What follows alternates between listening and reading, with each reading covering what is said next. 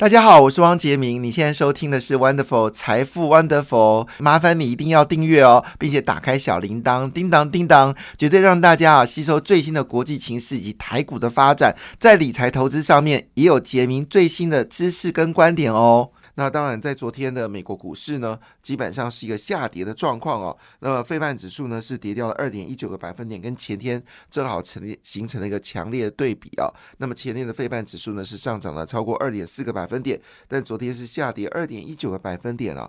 但是特斯拉的股票呢又持续上涨啊。那么，在这个从去年的十一月到现在为止呢，特斯拉股票呢已经从一百零四块呢涨了超过。到两百块钱以上啊！现在最新的收盘价是两百零一元哦。那么昨天呢，持续上涨两个百分点，所以特斯拉这次的降价呢，也宣示哦，它对于电动车的一个市场的需求是相当的一个抢眼哦。那当然，这背后呢，也是因为中国呢，陆续它新的，包括我们说小鹏汽车、理想汽车，在中国呢都发生了火烧车的状况，而且不论是便宜的汽车或者是贵的电动车，都有火烧车的状况。最夸张的事情是，啊，其中呢，在中国的新创的电动车呢，小朋友只在后座不小心尿尿一下，这个车子就爆炸了，哈，这是非常夸张的一件事情啊，所以看起来特斯拉正在急起直追啊，是昨天比较强势的股票。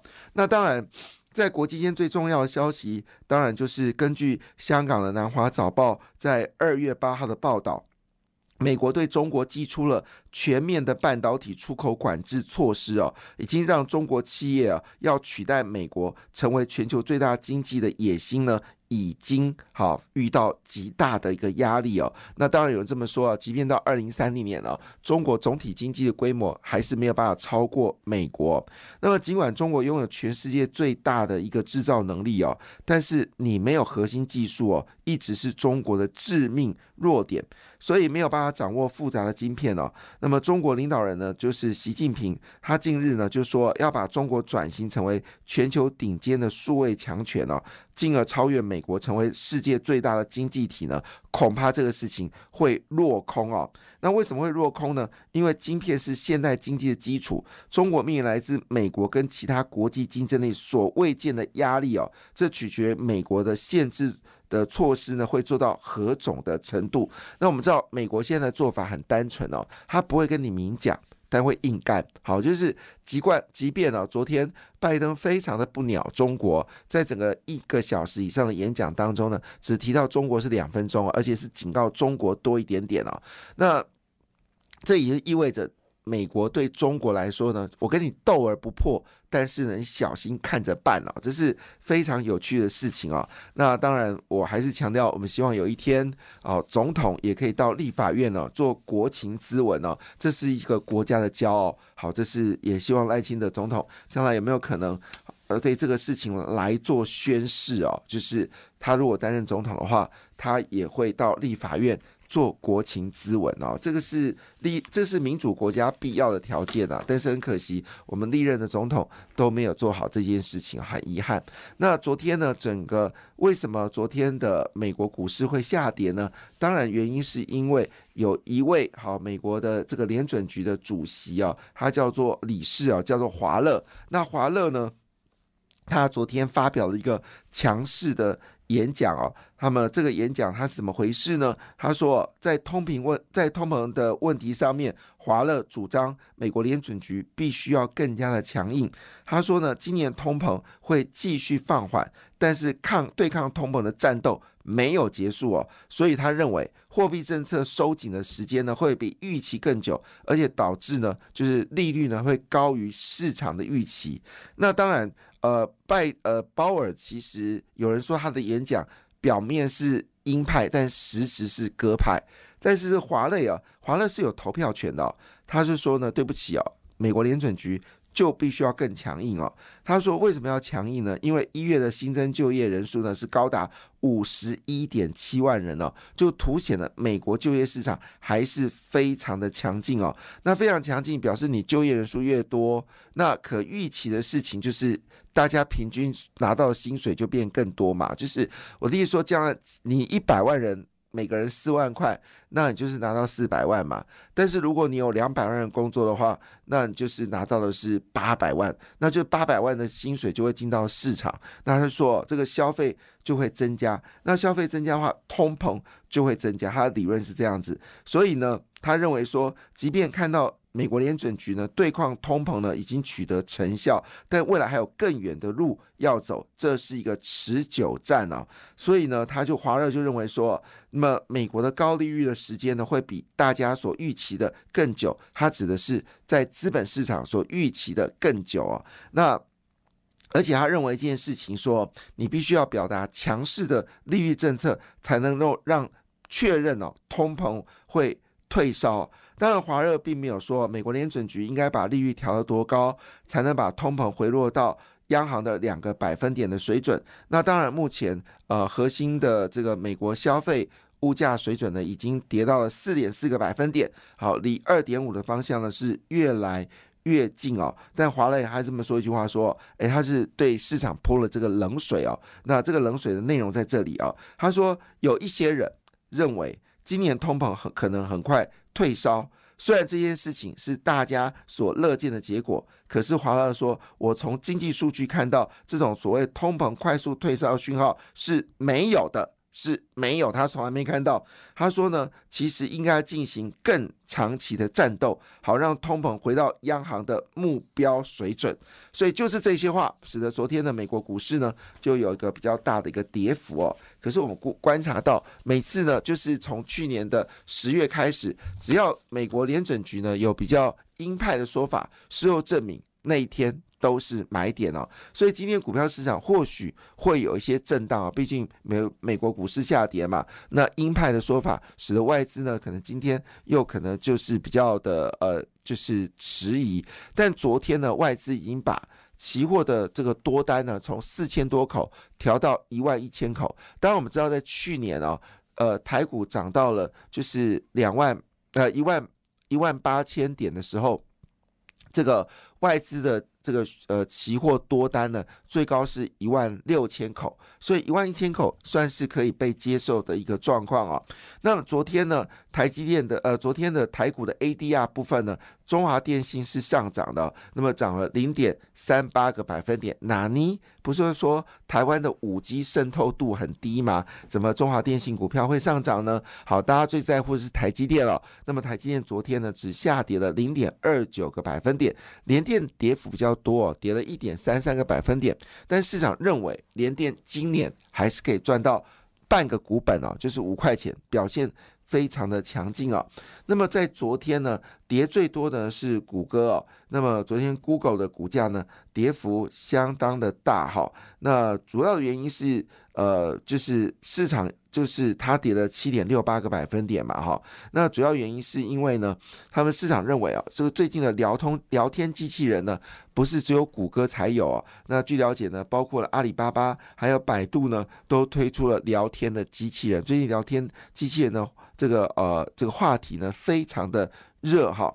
那我们再仔细看一下整个半导体呢？好，我们最关心的就是 NVIDIA，NVIDIA 其实跌幅很少，只跌了零点一四个百分点。那另外就是超伟 AMD 呢，跌的也还可以，是跌到一点四二个百分点。不过我们要提醒一件事，台积电的这次下跌的幅度是低于费半指数哦，因为费半指数是跌掉了二点一九个百分点，但台积电呢是跌掉了零点二九个百分点了。那么昨天在欧洲股市呢，哦，难得见到德国股市有上涨哦。韩国股市也是上涨一点三个百分点，那难得见到德国股市呢上涨了，昨天是上涨了零点六个百分点。英国股市呢持续收红啊，上涨零点二六个百分点。法国股市则是修正了零点一八个百分点了。昨天亚洲股市普遍收红啊，除了马来西亚是下跌之外呢，大部分股票市场都是上涨的。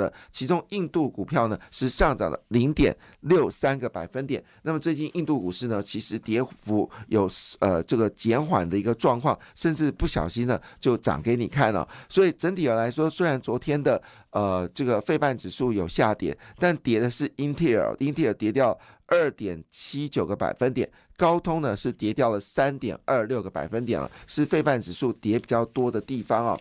那这会不会影响到台湾股市呢？好，当然也会是一个关心的焦点。估计啦，多多少少一开盘的时候呢，一定会受到影响。不过最近大家想买股票的企图心呢，是有比较增强的。那么今天呢，在《工商时报》的标题呢，就是大大斗大字眼哦，就直接说一下，台股呢上看一万六千三百三十一点，哇，真的是很凶悍了。不过。说实在话了哈，就是媒体每次讲到说台股会很凶悍上涨的时候呢，那一天大概都是修正了。不过底部越垫越高是确定了。那昨天呢，台股呢是大涨了两百一十七点哦，这是创下了去年哦六月二十二号以来的新高哦，是值得可喜可贺。而且呢，一口气呢是站稳了五日线哦，那么这是非常好的一件事情。那当然有分析认为说，这次的反弹非常强劲哦，所以呢，以反弹来看的话，反弹的满足点是零点六一八。好，那这样计算起来呢，那么是一万六千三百三十一点哦，这是呃一些分析师啊的看法，然后提供大家做参考了哈。那这一波反弹的比例呢，已经到了两千九百八十八点六九点。那么以二零二二年呃年初的高低点呢，一万八千六百一十九点跟一万两千六百二十九点来计算的话呢，那么这一次的反弹从十月份反弹呢，已经反弹了零点六一呃反弹的比例呢来计算，那么从一二六一六二九呢反弹零点六一八呢，那位置呢是在一万。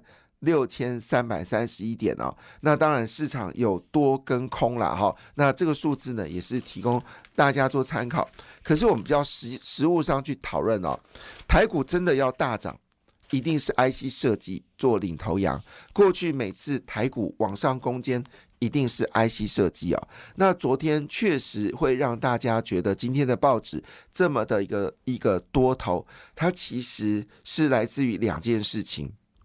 一件事情呢，就是最近呢，友达已经反弹到十七块了嘛。那彭双浪在去年友达跌到十二块的时候呢，大幅的买进了千张以上的友达的股票。那从那个时候呢，呃，整个友达股价呢就是上涨哦，即便。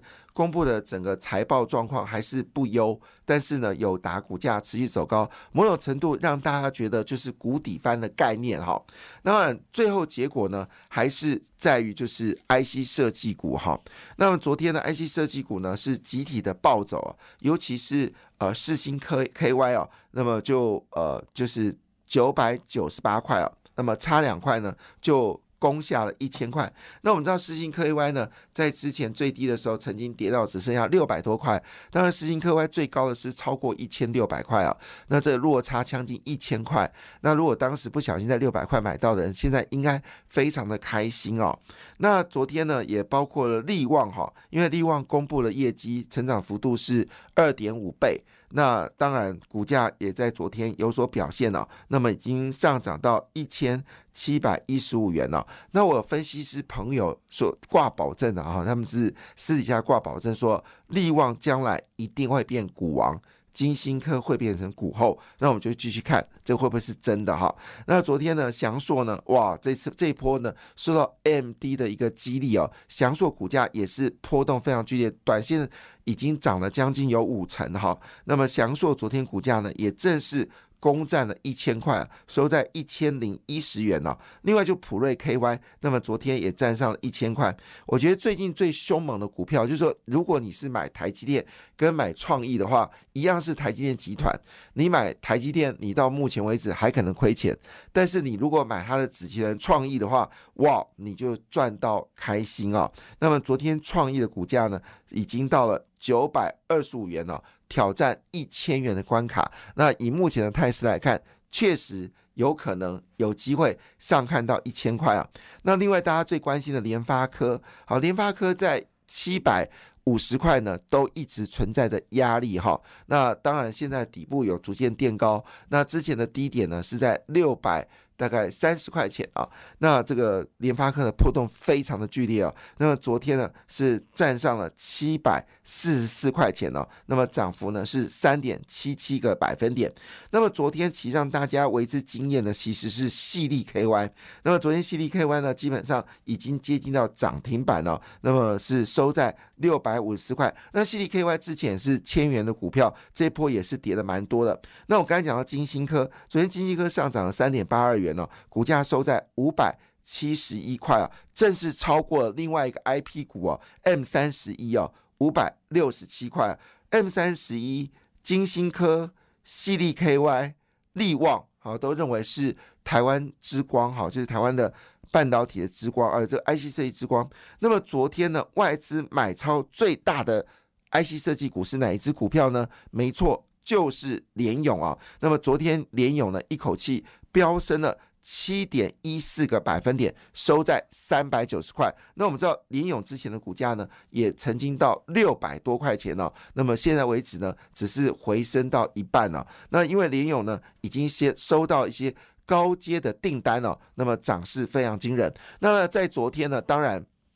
更重要就是所谓的聊天 A P P 啊，那么最近呢，聊天 A P P 呢成为主话题，因为我们这叫做寂寞商品啦，因为很多人他没有聊天的对象，所以呢，这个据了解呢，这个聊天 A P P 呢，其实会让一些人哦，就是孤单的人呢，可以有个聊天的对象啊。那现在这些聊天机器人，它所用的智慧，呃，字用的字眼啊，智慧好，就是越来越高。那么昨天呢？整个聊天机器人的股票呢，有几档股票呢，特别让大家所关心的，就是领取呢。那么领取呢，昨天是涨了九点八五个百分点。另外就犀利 KY，昨天是涨了九点九二个百分点。另外就创意，好涨停板，好九点九九个百分点。那联电的呃，就是呃，IC 设计公司呢。